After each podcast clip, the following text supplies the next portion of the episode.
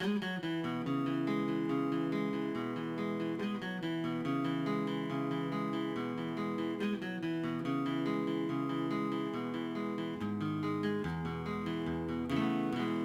empty in the valley of your heart. The sun it rises slowly as you walk away from all the fears and all the faults you've left behind. The harvest left no food for you to eat.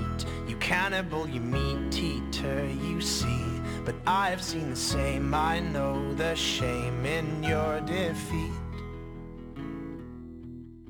But I will hold on hope and I won't let you choke on the noose around your neck and I'll find strength in pain and I will change my ways. I'll know my name as it's cold again.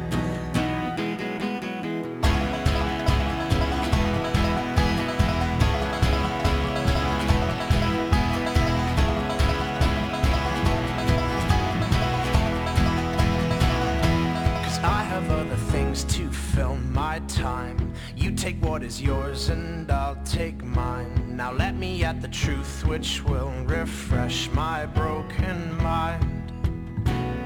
So tie me to a post and block my ears. I can see widows and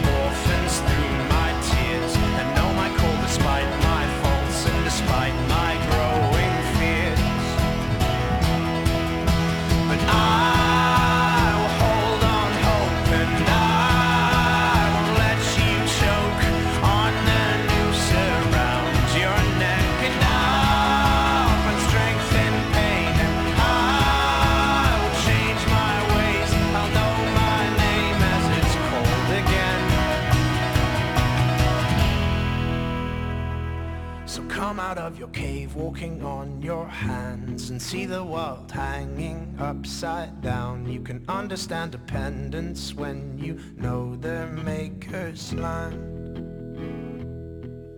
So make your sirens call and sing all you want. I will not hear what you have to say, cause I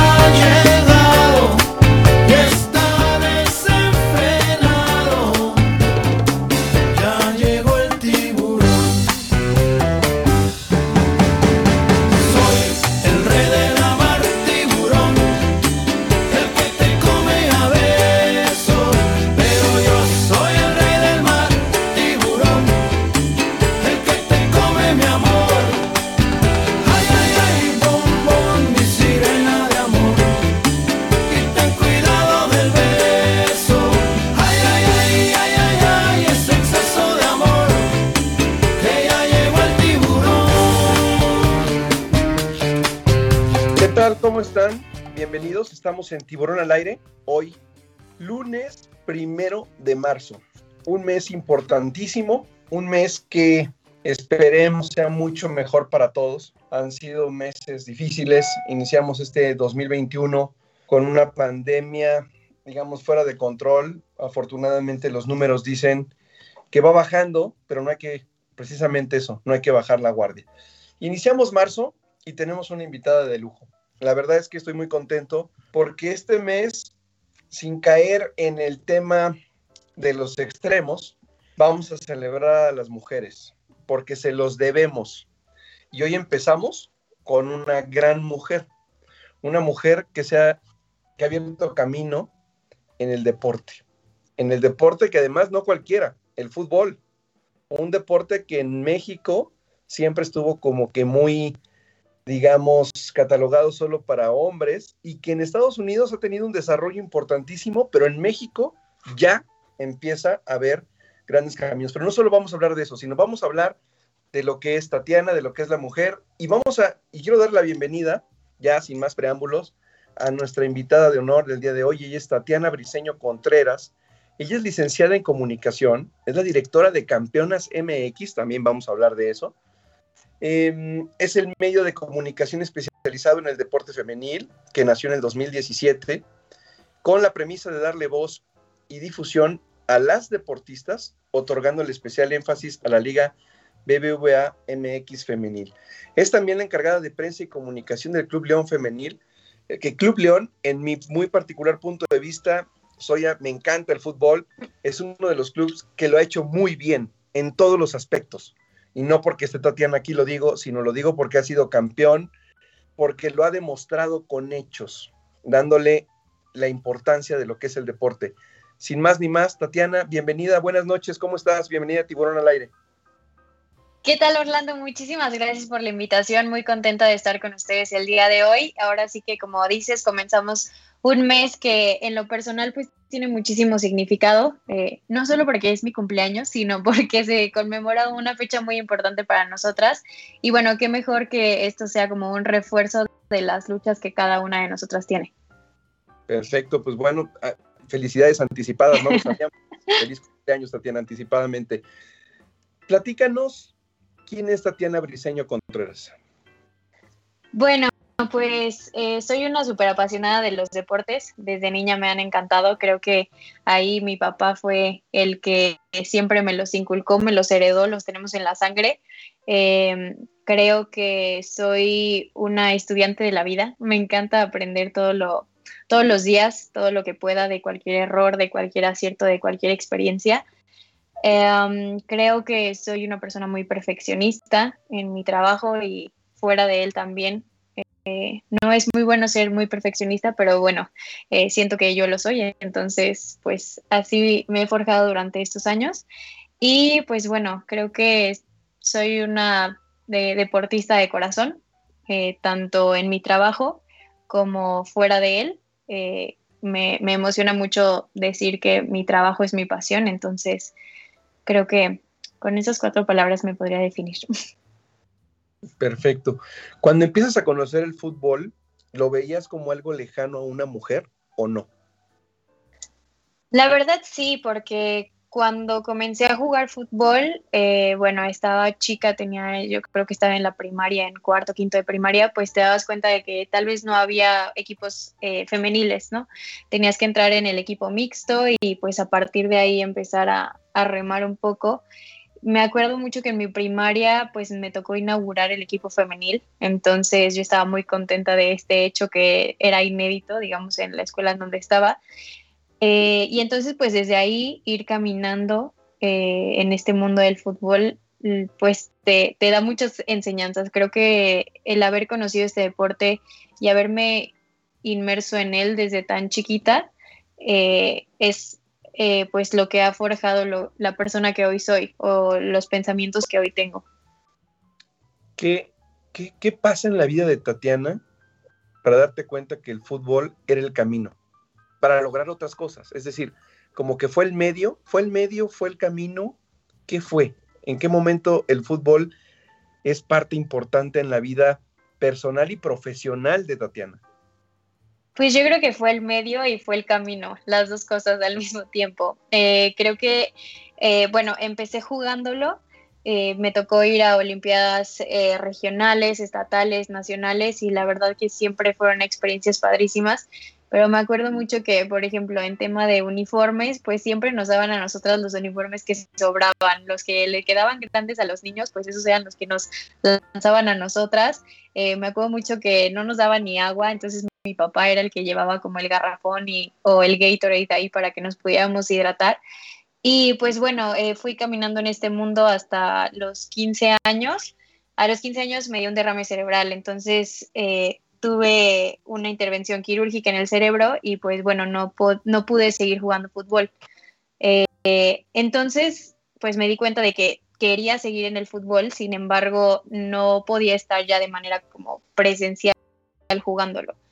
Eh, a partir de esto, bueno, pues me di cuenta de que había muchas otras opciones para mantenerme cerca del deporte y bueno, una de ellas eran los medios de comunicación. Entonces, por eso decidí estudiar comunicación y fue cuando empecé como con la idea de ser eh, reportera de cancha o conductora de deportes. Y pues bueno, ya después se fue abriendo el camino eh, con otras posibilidades ya una vez que nació la Liga Femenil.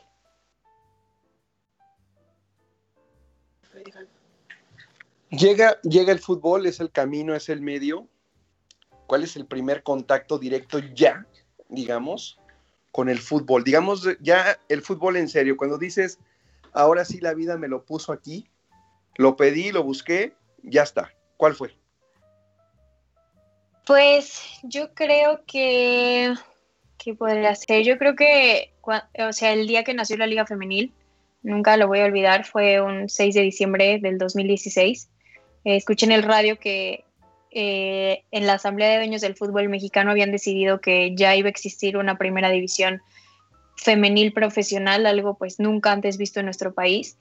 Y dije, o sea, no, no puedo no estar cerca de esta liga femenil, porque en su momento es algo que a mí me hubiera encantado haber participado y bueno, hoy en día quiero formar parte de ella. Entonces, recuerdo mucho ese día y recuerdo mucho el, primer partido que me tocó vivir del Club León Femenil. Fue justo el primero eh, de local. Perdieron 2-1 contra Rayadas y nos, nos anularon un gol en fuera de lugar. Y pues bueno, siento que ese día como que me di cuenta de que eso era lo que quería. O sea, como de que me estaba tocando vivir algo histórico con el tema de la Liga MX femenil y que no me podía despegar de ahí, que tenía que ayudar a que siguiera creciendo y que se siguiera construyendo este camino. Tatiana, tú que lo viviste, fue un momento, tú lo dices, de los momentos que nunca olvidas. ¿Cuál fue el principal reto, obstáculo que tenía la Liga Femenil en México? ¿El machismo? Yo creo que Sí, eh, definitivamente el machismo está en primer lugar porque estamos en una cultura en, la cual el machismo está muy arraigado en, el tejido social. Entonces, eh, desde ese punto de vista, pues el tema de la mujer y el fútbol no estaban del todo aprobados. Eh, hay que destacar que, bueno, no es que la Liga MX haya dicho, queremos tener una liga femenil, sino que la FIFA eh, dio un decreto de que si los equipos de México querían participar en competencias internacionales, entonces debían tener por obligación un equipo femenil. Entonces no fue como una iniciativa que naciera de la nada, sino que fue un mandato de la FIFA que al final pues repercutió positivamente acá en México. Y eh, creo que esto pues al final dio pie a muchísimos comentarios eh, misóginos ¿no? y machistas. siento que al final los espacios no están del todo abiertos todavía para las mujeres por el tema de este pensamiento un poco retrógrada que, rodea al fútbol femenil en México. Eh, pero siento que uno de, los factores principales o de los obstáculos principales fue el tema de, que no era fútbol profesional, o sea, se llamaba Primera División Femenil Profesional, pero no alcanzaba para una Primera División Profesional. Eh, digamos que las jugadoras eh, tenían que casi que pagar por sus uniformes, eh, los entrenamientos eh, pues no eran a un nivel de alto rendimiento, claro, con sus excepciones de algunos equipos que desde un inicio quisieron formar el proyecto, digamos, de pe a pa y hacerlo de manera muy formal.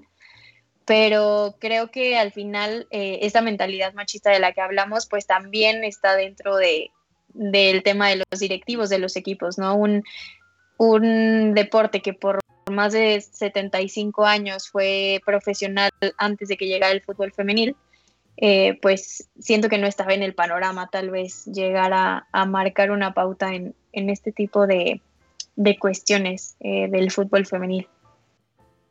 ¿Crees que si no hubiera sido un mandato de la FIFA en México se hubiera hecho la liga? No, la verdad no lo creo. Eh, siento que hoy en día el fútbol femenil a nivel internacional está creciendo demasiado, pero siento que México se hubiera tardado un poco más, bueno, un poco, unos 10, 15 años más en darse cuenta de ese hecho.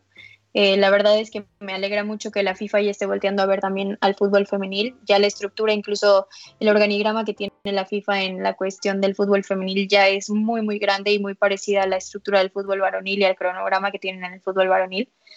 Entonces, eh, siento que, que no, siento que México hubiera esperado mucho más, o sea, hubiera esperado a que Colombia se profesionalizara, Venezuela se profesionalizara, Brasil se profesionalizara antes de marcar como esta pauta para arrancar como tal una liga profesional femenil. ¿Crees que ya le dio una lección la liga femenil a los hombres, a la liga MX? Es decir, fue por un mandato, pero hoy los hechos nos dicen que ya les dimos la lección y que a pesar de que fue un mandato, fue una buena decisión apoyarlas. Yo creo que sí. Eh, la verdad es que la Liga MX femenil no ha, demostrado muchísimo en muy poco tiempo. O sea, como tal, hay ligas que han querido arrancar por años, o sea, la Liga de Colombia, la Liga de Argentina, eh, la Liga incluso de Estados Unidos, han querido arrancar por años y años y no logran jugar en los estadios principales, no logran ser televisadas, eh, no logran recibir el trato de equipo profesional, que hoy en día creo que sí hay algunos equipos aquí en México que los reciben. Entonces, eh, siento que pues sí fue un parteaguas total para un cambio eh, estructural y bueno, creo que al final está creciendo a pasos agigantados. O sea, el hecho de que hoy haya fútbol femenil tal, en, televisión eh, es algo que tenemos que pues estar muy agradecidos de que pase, ¿no? Porque las televisoras voltearon a ver el fútbol femenil desde el primer torneo eh, tanto Fox como TUDN, como Claro Sports, como TBC Deportes, todas estuvieron a la vanguardia y dijeron, ok, nos aventamos el fútbol femenil, porque ya es un fútbol que les da audiencia y que, y que prefieren meter en lugar de otros deportes o en lugar de meter más programas. Entonces, creo que por esa parte, pues eh, aquí en México, como el ADN de tan futbolero que tenemos, se tiene que ir pasando de algún momento del fútbol varonil al fútbol femenil también. Tatiana, antes de la pandemia ya veíamos estadios con muy buena afición presenciando equipo, partidos de mujeres, ¿no?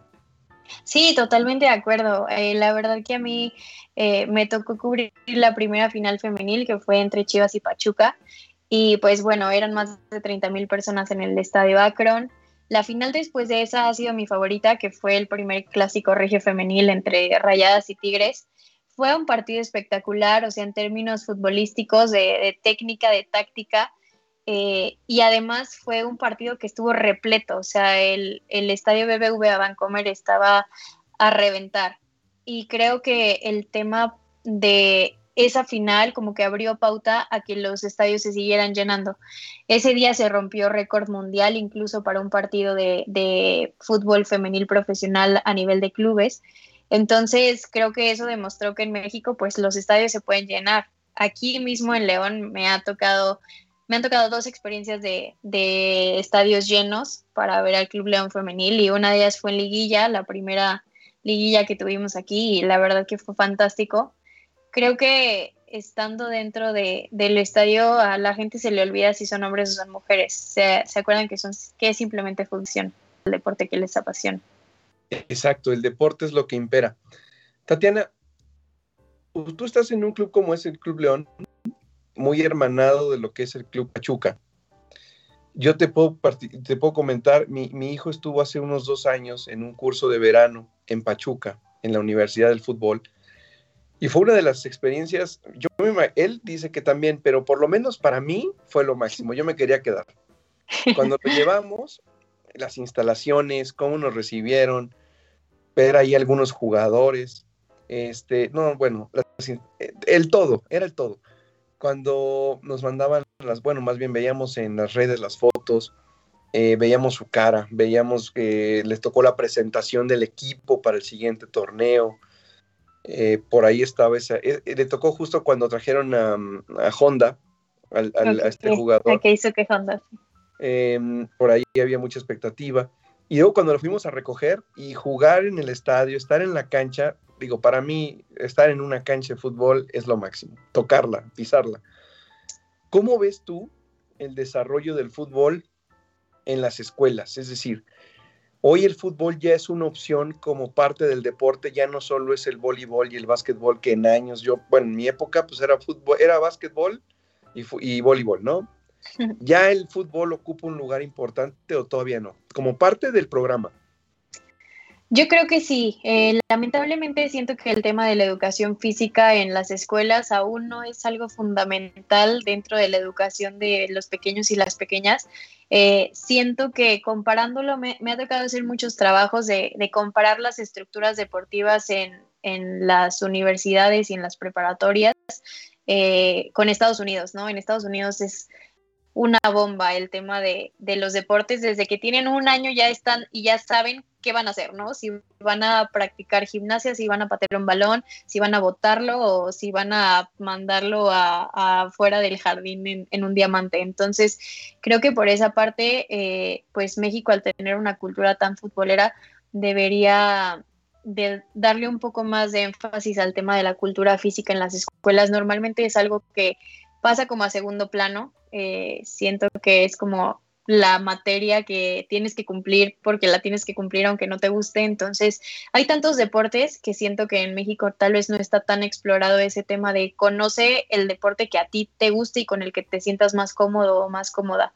Sin embargo, me encanta que en, cuestión de fútbol femenil, pues ya en las escuelas hay cada vez más equipos de fútbol femenil. O sea, ya no tienen que jugar las niñas nada más en equipos mixtos, sino que ya tienen sus propias ligas, ya hay muchos torneos tanto municipales como regionales y estatales y creo que eso al final pues va a terminar siendo un semillero tanto para los, las selecciones de los estados como para la misma Liga MX femenil y posteriormente para una selección nacional. Así que eh, me parece que, que sí, el fútbol creo que es como el principal deporte ya que se, que se practica y la verdad siento que el tema de, disfrutarlo cuando eres niño y cuando no tienes ninguna otra obligación es de lo más bonito que puede haber.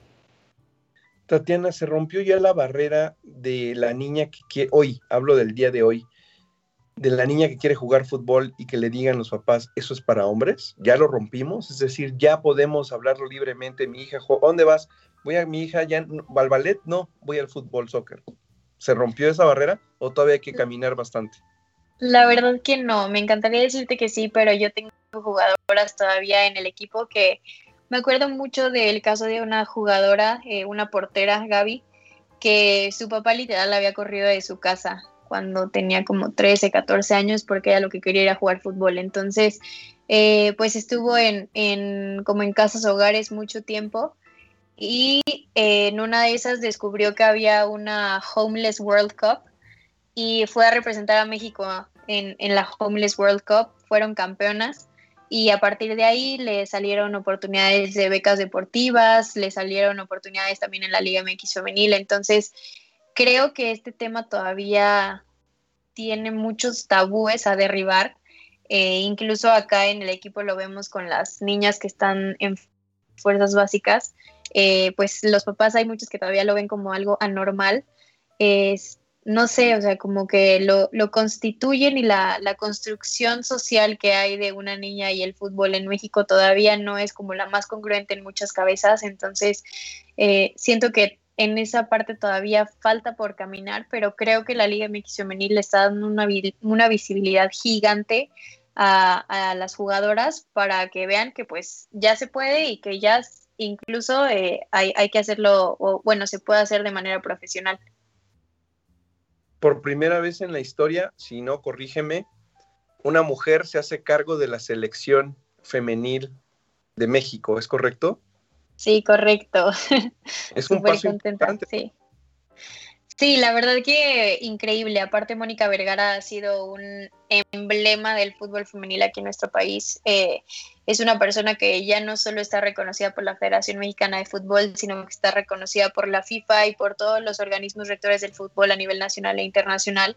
Eh, creo que el tema de que ella haya pasado pues las escaseces que ha habido en México desde el 71 que hubo el Mundial no oficial y el femenil en ese año, sin fútbol femenil en años, sin fútbol femenil en México y después seguir jugando y seguir sobreviviendo a ese, eh, pues no sé, a esa barrera tan grande que hay eh, y que había en esos años porque no existía ninguna liga que respaldara a las jugadoras. Eh, creo que Mónica Vergara fue como, no sé, la cereza en el pastel de la selección mexicana femenil. Eh, ahora también por, después de 14 años, este equipo regresó al Estadio Azteca y creo que había muchas preguntas por ahí en redes de por qué se tardaron tanto en regresar a un lugar donde se supone que juega la selección mexicana. Y pues era justo esto, ¿no? Que si no hay mujeres eh, detrás como que empujando los procesos que necesitan hacerse, la verdad no, no se realizan. Y creo que Mónica Vergara es, es un emblema dentro de, nuestro país y espero que lo logre hacer mucho con, la selección mexicana femenil, que además ya en su estructura tiene a puras mujeres. Con la sub-20 se quedó Maribel Domínguez, con la sub-17 se quedó Ana Galindo, entonces pues creo que eso va, va a darle muchísimo empuje a todas las selecciones y a todas las semilleras que están ahí. Y además mencionas nombres, no cualquier nombre, Maribel Domínguez, gente que ha estado sí, claro. y peleándola toda la vida el, hecho de saber que Mónica Vergara fue una jugadora, que la vivió, que la sufrió, como dices tú, eso cambia la perspectiva. En México hay mucha gente que dice que el fútbol soccer es un deporte que se le ha dado mucho apoyo y nos ha dado muy poco. Las mujeres, creo que hasta ahorita, si hacemos un corte de caja, han dado mucho para lo poco que les hemos dado. ¿Crees tú que podamos en algún momento llegar a ser algo importante en la selección femenil mexicana? Yo estoy segurísima de que sí. Eh, la verdad, em, bueno, recuerdo mucho aquel mundial, bueno, recuerdo, lo digo de lo que he leído y he visto en YouTube porque obviamente no me tocó vivirlo, pero en 1971 hubo un mundial no oficial femenil aquí en México. El primer mundial, digamos, no oficial que hubo fue en 1970 en Italia y pues las mujeres ya se organizaban para hacer sus mundiales porque la FIFA no las quería reconocer, entonces decían, pues saben que nosotros vamos a armar nuestros torneos internacionales. Entonces, en 1971 hubo un mundial y México llegó a la final, la jugó contra Dinamarca y el estadio Azteca estaba repleto. Lamentablemente después de eso la FIFA eh, pues digamos que volvió a vetar a las mujeres del fútbol y hubo una laguna muy grande en nuestro país y en varios países de Latinoamérica para que las mujeres tuvieran acceso a, jugar fútbol de manera legal. Siento que si desde el 71 se hubiera seguido este proceso, la selección mexicana ahorita ya hubiera sido subcampeona del mundo y justo ya lo fue en la categoría sub-17. Esto nos demuestra pues el gran talento que hay en nuestro país. Eh, siento que han sido procesos muy cortados, lamentablemente. Eh, el, proceso fue primero con Christopher Cuellar, luego con, bueno, más bien primero con Leonardo Cuellar, luego con Christopher Cuellar, y como que han sido eh, pues procesos que no terminan de cuajar. Entonces, eh, normalmente la selección femenil pues no tiene tanta actividad eh, durante un mismo año y esto le pega obviamente a que no esté figurando en los primeros puestos e incluso ahora, por ejemplo, que no pudo ir al Mundial de Rusia 2019, de, Francia 2019. Entonces, siento que el tema de los procesos con las elecciones es muy importante y me gusta mucho lo que están haciendo ahorita de ya darle una estructura importante justo que se merece a la selección femenil para que entonces ya puedan ir peleando, porque si de algo se ha hablado mucho en, en los últimos es que no puede ser que haya una liga que esté ya pues estable de cierta manera, que esté arrojando jugadoras de mucho talento y que la selección pues no vaya acompañando este proceso. Entonces la misma liga ya también pues tuvo que haber hablado con la federación para decirle que oye pues tenemos que ir caminando juntas y queremos generar algo importante no solo a nivel de ligas sino a nivel de selección nacional. Tatiana, platícanos qué es Campeonas MX. Bueno, pues Campeonas MX em, es un proyecto que comenzó como algo universitario con Mariana Serrano, que es mi socia en este proyecto. Eh, pues las dos cuando empezó la Liga MX femenil, digamos que no estábamos, bueno, estábamos en la universidad, eh, no estábamos como tal contratadas en algún club. Yo estaba ya haciendo mis prácticas en el Club León y ella estaba haciendo sus prácticas en el Toluca. Entonces, pues nos dimos cuenta haciendo una investigación de que había muy pocos medios de comunicación, todos ellos independientes, eh, que cubrían el fútbol femenil en México. Entonces, justo antes de que empezara el torneo, eh, pues nos pusimos a buscar corresponsales que quisieran cubrir la Liga MX femenil. Afortunadamente nos encontramos con mujeres increíbles que también comparten esta misma pasión y que bueno, nos empezamos a acreditar para poder ir a, a cubrir los diferentes partidos de la Liga MX femenil. Más tarde, cuando el proyecto cumplió seis meses y acabó el primer torneo de la Liga MX femenil, eh, pues había varios atletas que nos escribían como para ver si podían contar su historia por lo mismo de que no había medios de comunicación que les dieran como la importancia que se merece a, sus historias. Entonces decidimos no solo quedarnos en fútbol femenil, sino abrirlo al deporte femenil en general. Y bueno, la verdad es que es una de las mejores decisiones que hemos tomado. Hoy en día somos un medio de comunicación eh, con buena cantidad de seguidores, considero yo, eh, para este tema que apenas está arrancando. Y pues bueno, tenemos un equipo de trabajo de alrededor de 25 personas detrás que estamos todo el día buscando noticias del deporte femenil y que siempre estamos cubriendo todos los partidos de Liga MX femenil. Creo que eh, es, es complicado este tema porque no es que te metas a Twitter y puedas encontrar noticias del deporte femenil muy fácil. Normalmente es como ir a la fuente directo de la jugadora o del atleta para ver si, si, es, si algo hizo bien o si algo logró y entonces poder buscar la nota directo con ella. Creo que en ese tema, pues bueno, siempre hemos dicho que somos como la voz de las atletas. ¿Ha sido, son únicamente mujeres las que trabajan en Campeonas MX?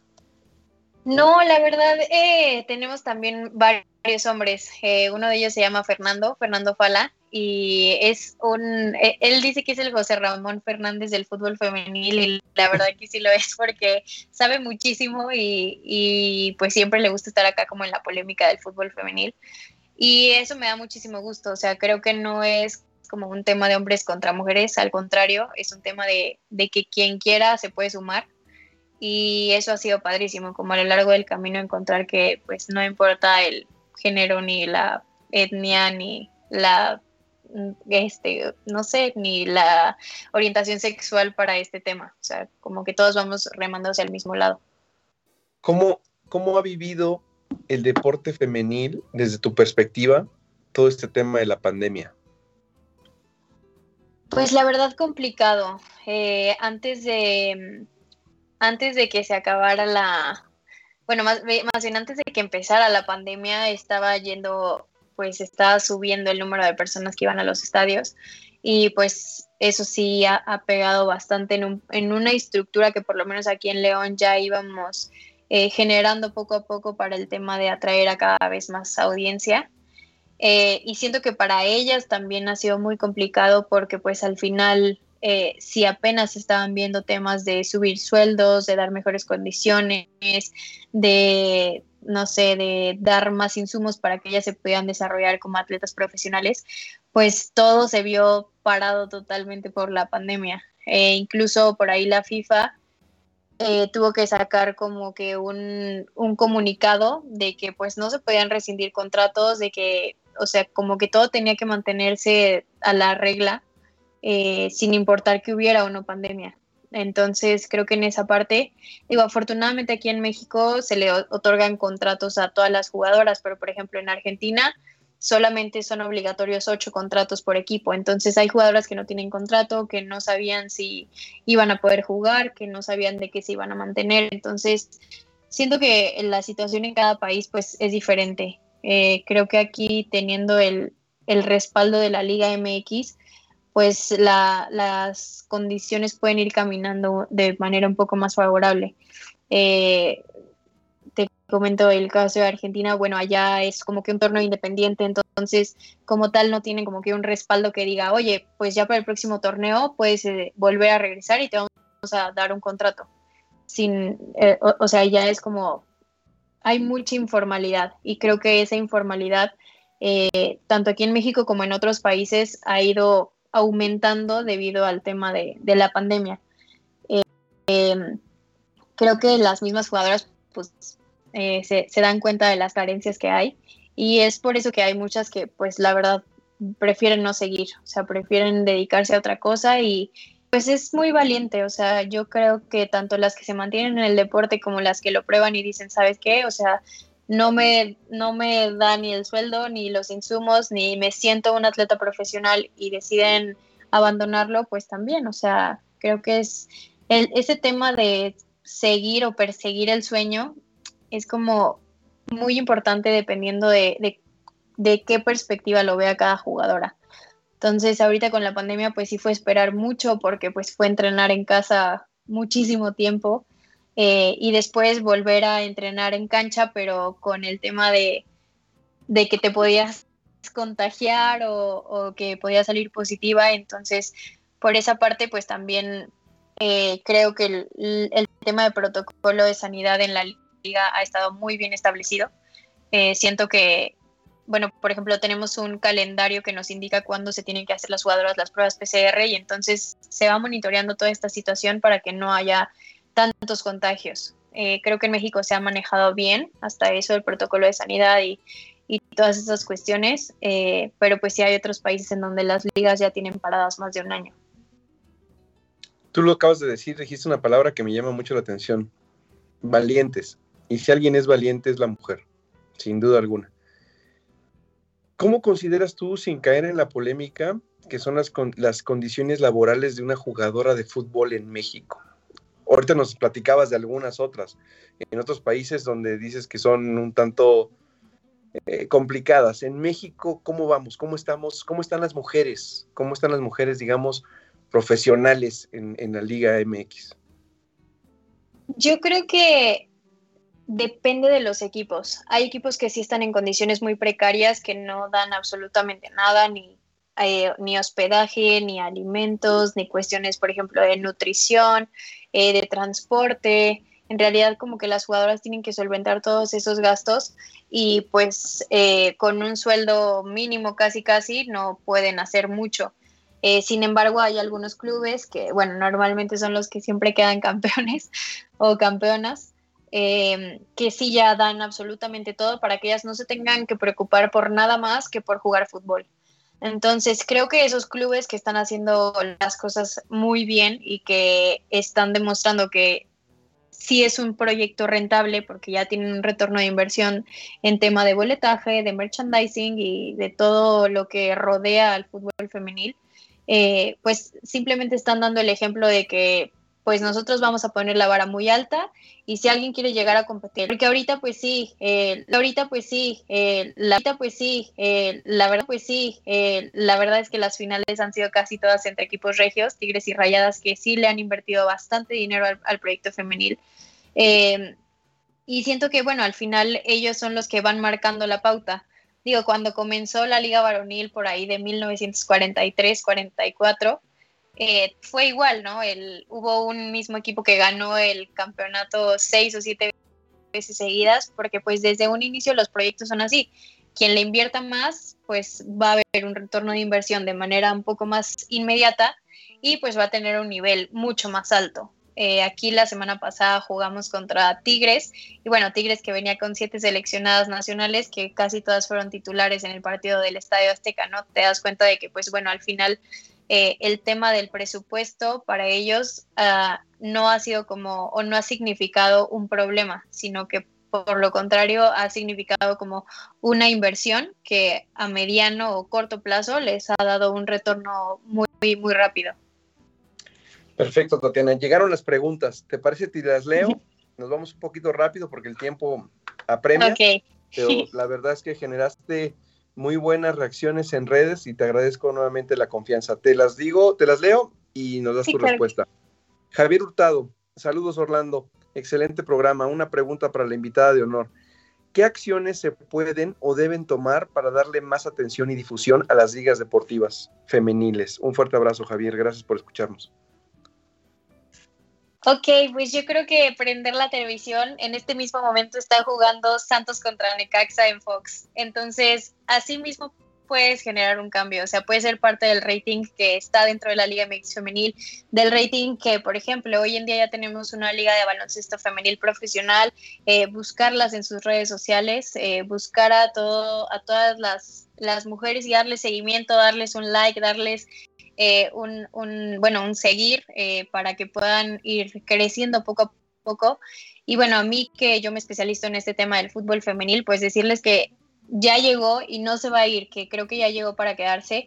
Y la verdad es que todos los equipos, menos Pumas, tienen redes específicas de, del equipo femenil. Entonces, buscarlas en sus redes sociales, empaparse de, de las jugadoras e identificarlas y visualizarlas para conocer también su historia. Creo que eso es súper importante y bueno, el tema de, de que al final de los torneos, por ejemplo, a nosotros nos arrojan como un eh, reporte de las audiencias y las audiencias están creciendo cada vez más y, esto es porque la gente, aunque ya pasaron, bueno, son pocos, pero ya son cuatro años de Liga MX femenil desde que comenzó, pues hay gente que todavía no conoce el proyecto, que todavía no sabe que existe una Liga MX femenil o una primera división femenil profesional. Entonces, compartirlo con la gente que tenemos cerca, decirles de que, oigan, sí, un país tan futbolero, pero que creen, ya también existe el símil femenil de la Liga MX, que es la primera división varonil. Entonces, desde ahí, desde prender la televisión y, ver un partido, podemos generar un cambio. Perfecto, gracias. Andaluz, saludos desde lejos de su país. Me gusta el fútbol femenil. No soy fan del fútbol, pero es un ejemplo libertador de las ideologías opresoras soy un activista en pro de los derechos humanos y reproductivos. Escuchar los avances en temas del fútbol, que es más allá del derecho del deporte, es la toma de la libertad en la determinación de luchadoras que no solo buscan ganar un partido, sino ganar espacios sociales, como siempre debieron haber existido. Felicidades. ¿Qué crees? ¿Qué piensas? Gracias, Andaluz. Wow. Se me puso la piel chinita. No, padrísimo, padrísimo. La verdad es que hay un libro que me encanta que se llama Alta Negra de Evelina Cabrera. Evelina Cabrera yo la admiro un montón. Ella es la directora de AFAR, eh, de la Asociación de Futbolistas en Argentina. Y tiene una frase que me encanta que dice que el fútbol femenil está floreciendo en los lugares que antes eran inimaginables. Y creo que ese tema de florecer está sucediendo en todas las esferas con diferentes mujeres que están empujando causas sociales. Porque al final creo que si bien el fútbol es, está en la esfera deportiva, también va desde la esfera social eh, de la mano para hacer una transformación a través del deporte. Entonces, Qué lindo comentario y, y pues nada, en, cualquier parte del mundo ahorita afortunadamente hay fútbol femenil, entonces eh, espero que desde donde nos vea y nos lea pueda, pueda ver que las mujeres ya, ya patean un balón por gusto propio. Muchas gracias. Sirena Pelona, que es alguien que nos escucha muchísimo y al cual le mando un fuerte abrazo y gracias por su preferencia. Hola, buenas noches, saludos de la, de la fan de Tiburón al Aire, feliz cumpleaños a la invitada que suena súper chiquita, y es increíble escuchar a una mujer comprometida con su pasión y con el mundo. Muchísimas gracias. Pues voy a cumplir 25 pasado mañana. Entonces. Que conste pues que pregunté. sí, pero la verdad es que, como te comentaba al inicio de la entrevista, creo que esta causa me encontró a mí y es lo más bonito de todo. Eh, siento que al final el camino que estoy recorriendo no lo recorro sola y eso es algo padrísimo porque siempre tengo como a, compañeras o a las mismas jugadoras que me ayudan a seguir empujando la causa. Perfecto. Bianx, hola, saludos, buen tema. Muchas gracias, gracias por escucharnos. Cristian, odio el fútbol, pero me gusta mucho que las mujeres tomemos las riendas de las cosas que queremos ser y hacer. Sí, creo que en ese tema de, tomar riendas es muy importante lo que está generando la Liga MX femenil porque se abrieron espacios que antes no existían. Eh, por ejemplo, yo te comentaba cuando estaba en la universidad, pues lo que quería era ser eh, reportera de cancha o conductora, porque no tenía la posibilidad de ser la encargada de prensa de un equipo femenil. Entonces, justo cuando se abrió la Liga MX femenil, se abrieron espacios para todas, para directoras técnicas que creo que por lo menos en México, no hubiéramos visto a, una directora técnica debutar en un equipo varonil.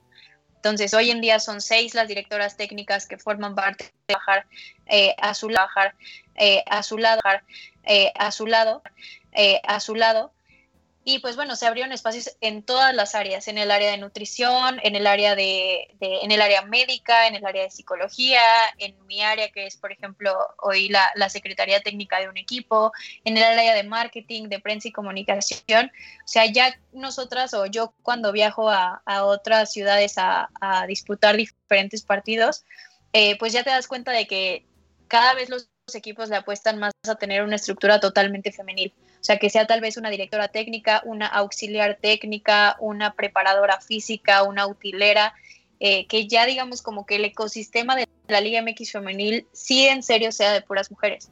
Y eso es algo que creo que ya cada vez más clubes se dan, se dan cuenta de que pues de una manera u otra eh, termina siendo necesario para, para el desarrollo de la liga y de las mujeres en este sector.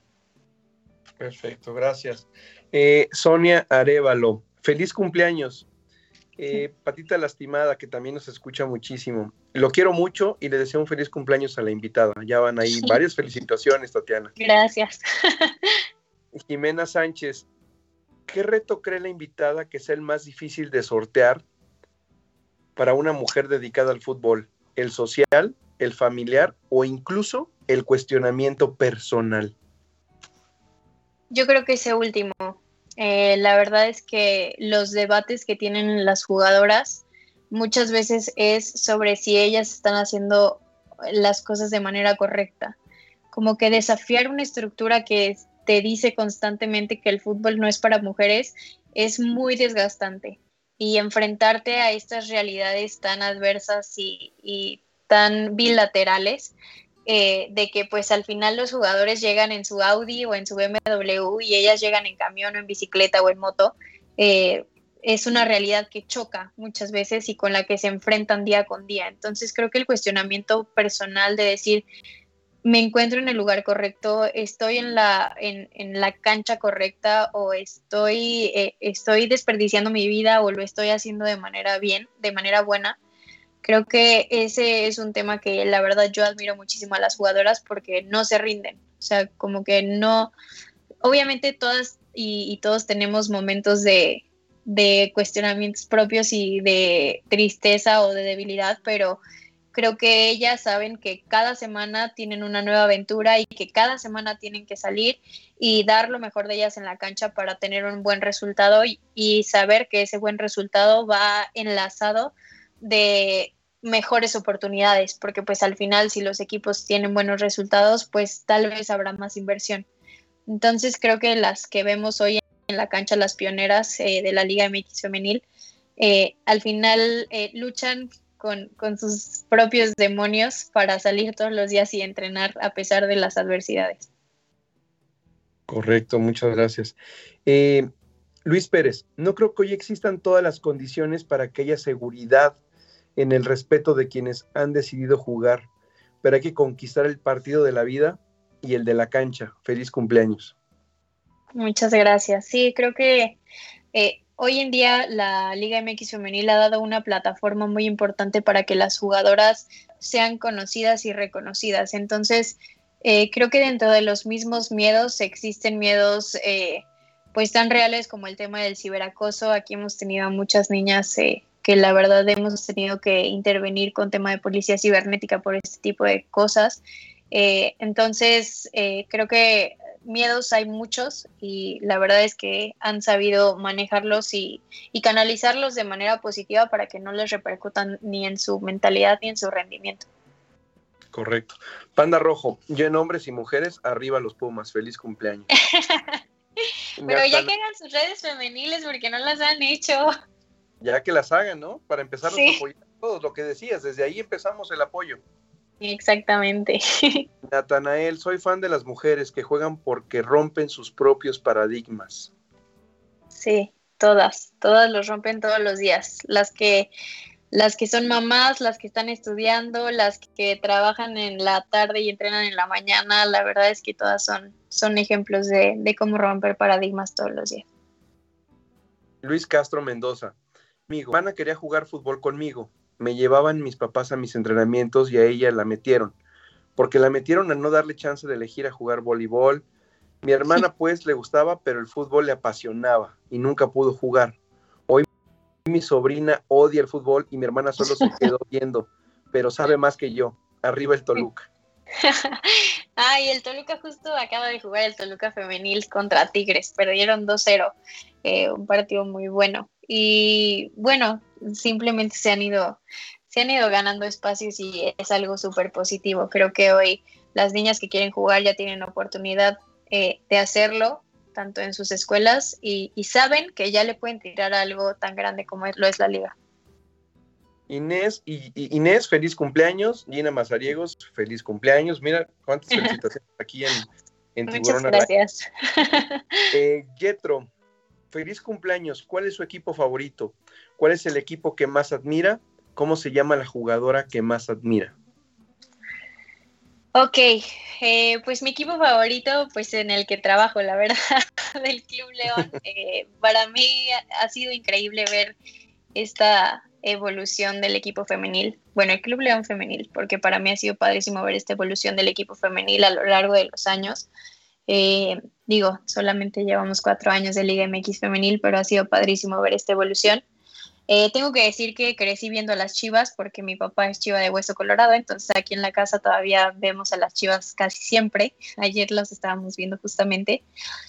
Y mi jugadora favorita, em, yo creo que no me podría quedar con una, em, pero eh, me encantó Abby Wambach en su tiempo. Eh, siento que fue un referente total y alguien que abrió, abrió la brecha en Estados Unidos. Em, la verdad a mí me gusta mucho, obviamente, llevarme por el talento futbolístico, pero las historias que están detrás siempre me han encantado y creo que son las que hablan por la futbolista misma. Eh, siempre me encantó ver jugar a Virginia Torresilla, una jugadora de España que pues fue capitana de la selección española y hoy en día está luchando contra el cáncer. Entonces, verla como en esta faceta de futbolista y luego verla en esta faceta vulnerable eh, ha sido hasta para mí muy impactante. Eh, creo que eh, son ese ejemplo de mujeres que nunca se rinden a pesar de las adversidades. Y bueno, en tema mexicano, la verdad es que mi, mi favorita es Yamile Franco. Yamile estuvo con nosotras aquí en, en el Club León hace dos torneos y es una jugadora que tiene una calidad inigualable y que además jamás se ha rendido. Eh, la quiero muchísimo y ahorita que está en las rayadas también siempre le mando la mejor vibra en todos sus partidos. Correcto. Eh, Kai, qué bueno que no se quedó jugando a la cocina, sino que salió por sus sueños. sí, nos mandan a la cocina muchas veces, ¿eh? Y muchas veces al día, pero no nos importa. Exacto. Eh, DWQ, feliz cumpleaños, claro que sí. Gracias. Tatiana, la verdad es que platicar de fútbol con una mujer ha sido increíble, de verdad te agradezco muchísimo. Platicar de fútbol con una mujer da una sensación y un sabor diferente. Te quiero hacer una pregunta. ¿Cómo ves el tema de las mujeres en México? Olvidémonos del deporte. ¿Cómo están las mujeres hoy en México? Pues yo creo que eh, inseguras, con mucho miedo, mmm, con mucha incertidumbre de qué pueda pasar en un futuro. Eh, me acuerdo que hace un año estábamos preparándonos mis amigas y yo para ir a la marcha del 8 de marzo y lo hacíamos con mucha esperanza. La verdad es que nos tocó ir a esa marcha y fue increíble porque siempre sientes como la sororidad en el instante. Eh, este año pues será diferente, obviamente habrá activación en redes sociales, no nos tocará salir a marchar porque tenemos una super pandemia en el mundo, entonces eh, yo espero que pues cada una de nosotras sepamos que desde nuestra trinchera podemos llegar a generar un cambio, aunque sea minúsculo, pero siempre se genera algo que, puede mejorar el entorno y que puede darle esperanza a las, a las generaciones que vienen. En mi caso estoy feliz de hacerlo a través del fútbol, pero creo que a través de cualquier esfera social se puede hacer. Entonces, eh, pues no sé, simplemente siento que es tal vez un capítulo oscuro para, para las mujeres en tema de, inseguridad y, y pues de, de, muchos temas que, no sé, simplemente no nos tienen tal vez como quisiéramos o en el plano que nos gustaría estar. Pero pues bueno, eh, siento que, que las cosas tienen que mejorar, van a llegar a mejorar y que está prohibido rendirse para, para buscar un mejor horizonte. Está prohibido rendirse, son valientes. palabras tuyas de esta noche aquí en Tiburón al Aire. Cuando tú dices querer marchar, quiero marchar, ¿qué es lo que piensas cuando estás o quisieras estar ahí? ¿En qué piensas? La verdad que el año pasado me llevé mi cámara y tenía fotos padrísimas de la marcha porque todo, eh, o sea, como que me imaginaba un microcosmos de, de, cómo sería el mundo si hubiera así como que más mujeres o si hubiera, si estuviera un poco más dominado por mujeres, porque en las marchas todo es súper bonito, o sea, como que todo es acompañamiento, ves a las mujeres que están eh, llorando porque perdieron a alguien o incluso a, a, los hombres o a los hermanos que están eh, marchando porque perdieron a alguien y te das cuenta de que pues todos estamos ahí reunidos por la misma causa. Entonces, siento que eh, el año pasado apenas fue mi primera marcha y a mí me cambió totalmente la vida. Entonces, eh, creo que si, si lo pudiera resumir como en, en una palabra, sí sería 100% sororidad. Eh, creo que como que esa tranquilidad de marchar ahí en medio de, de muchas compañeras, no la, siento que no lo hubiera encontrado en, en otro lado. Tatiana, cuando, cuando ibas en la marcha y veías una mujer romper un cristal, destruir, ¿qué pensabas tú como mujer? Pues la verdad creo que todas tenemos diferentes formas de canalizar nuestro enojo. Eh, siento que yo ahí estaba como eh, mucho más de espectadora.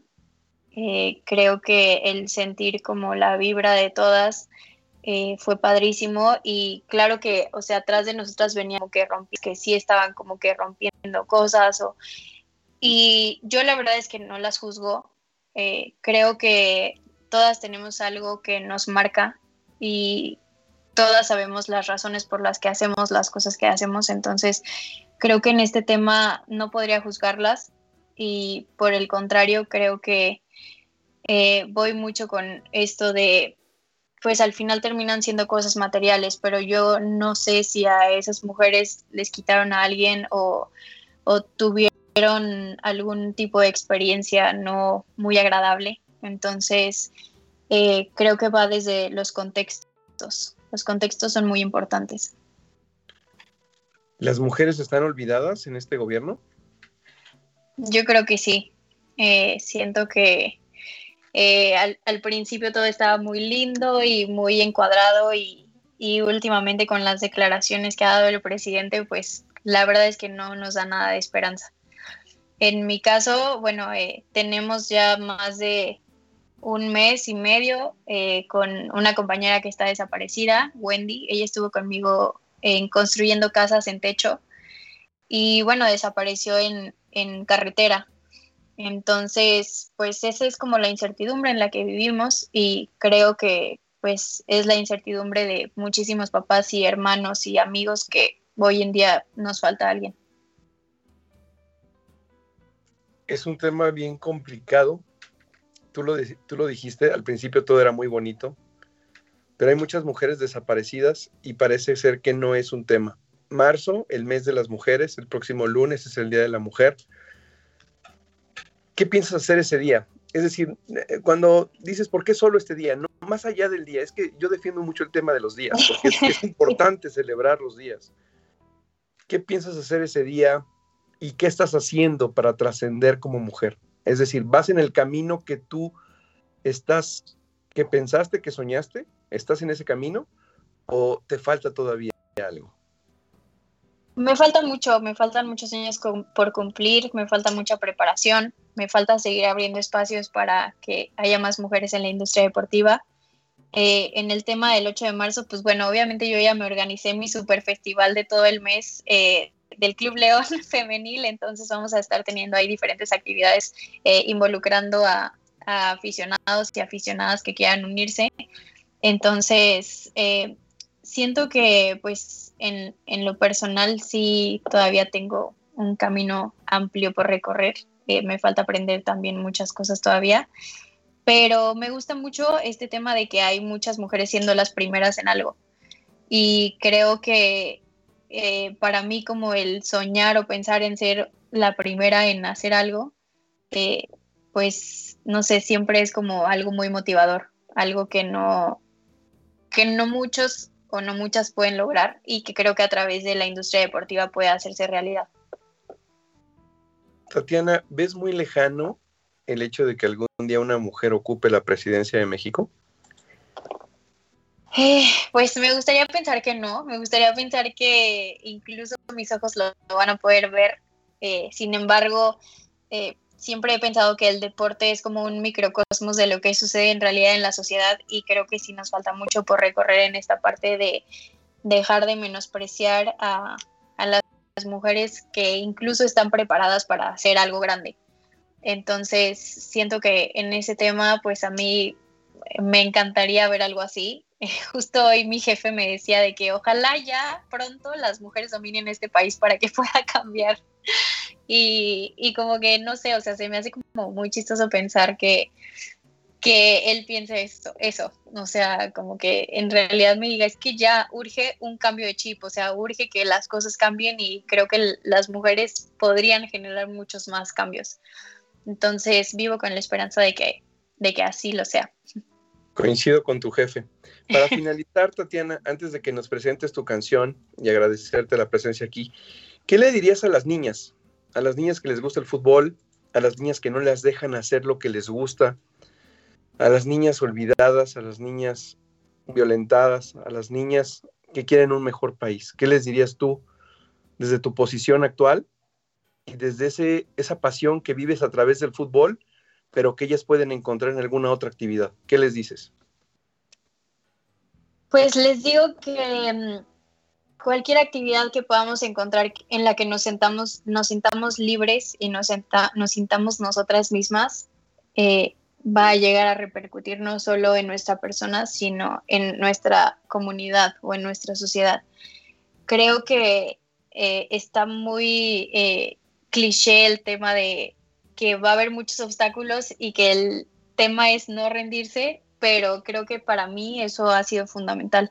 O sea, como el tema de ver todo como un aprendizaje y a partir de esos aprendizajes seguir construyéndome y deconstruyéndome también a mí misma. Entonces, eh, creo que la palabra resiliencia es como un mantra para mí, me gusta muchísimo y es algo que me recuerda todos los días que pues si hubo muchas en el pasado que lograron cambios fue porque no se rindieron y que entonces a nosotras hoy que estamos como viviendo estos cambios, pues nos toca no rendirnos para seguir empujando.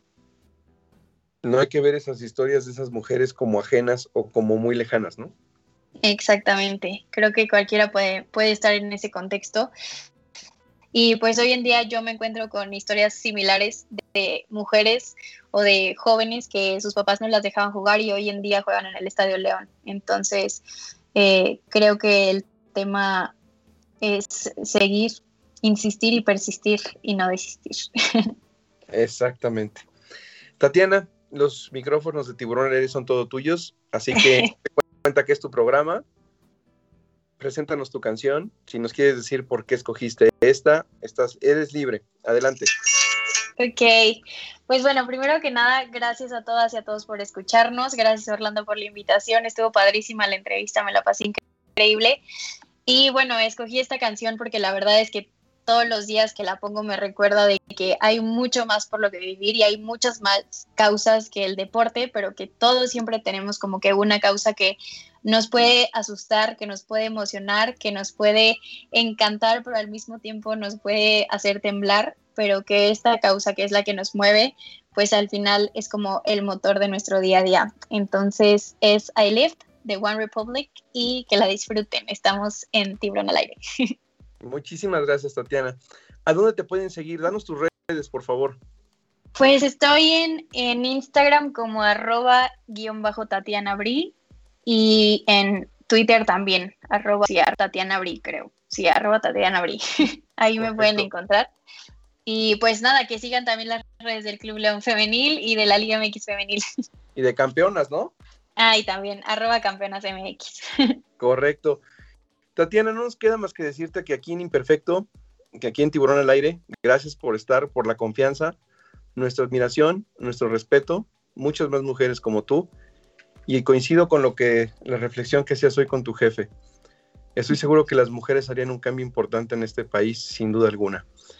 Gracias, gracias a todos por escucharnos. Esto fue Tiburón al Aire. Mi nombre es Orlando Casanova. Estuvo Tatiana Briseño, una mujer mexicana, una mujer que ve el fútbol, que le gusta el fútbol, pero que también quiere un México mucho mejor. Si nos escucharon, fueron parte de un gran momento. Cuídense mucho. Hasta la próxima.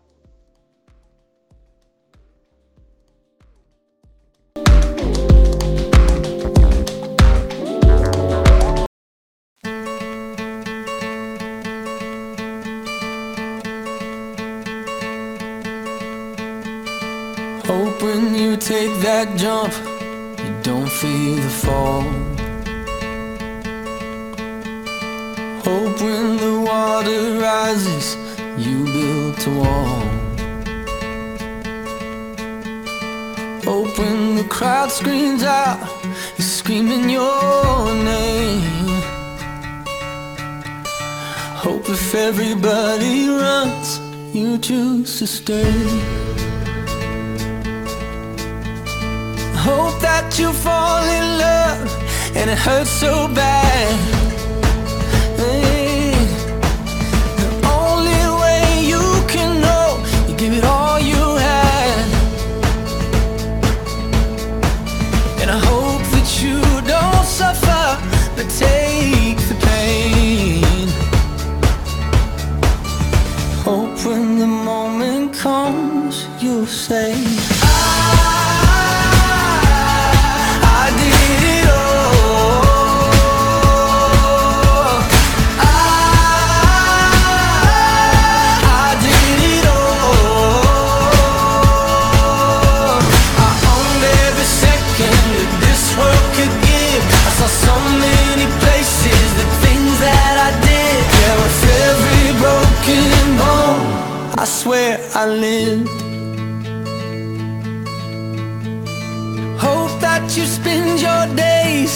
They all add up.